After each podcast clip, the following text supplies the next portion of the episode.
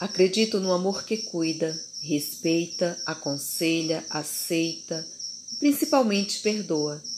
É fácil amar alguém que lhes parece perfeito, mas se na primeira decepção deixamos de amar, é porque nunca foi amor. Fantasiamos demais a perfeição do companheiro, dos pais, dos filhos, dos amigos, enfim. Nos esquecemos que são pessoas, são seres humanos falhos e algumas vezes imperfeitos nas suas ações, com ideias divergentes das nossas. No entanto, só os amamos quando somos capazes de compreender e perdoar. Só amamos de verdade na imperfeição e na inutilidade do outro.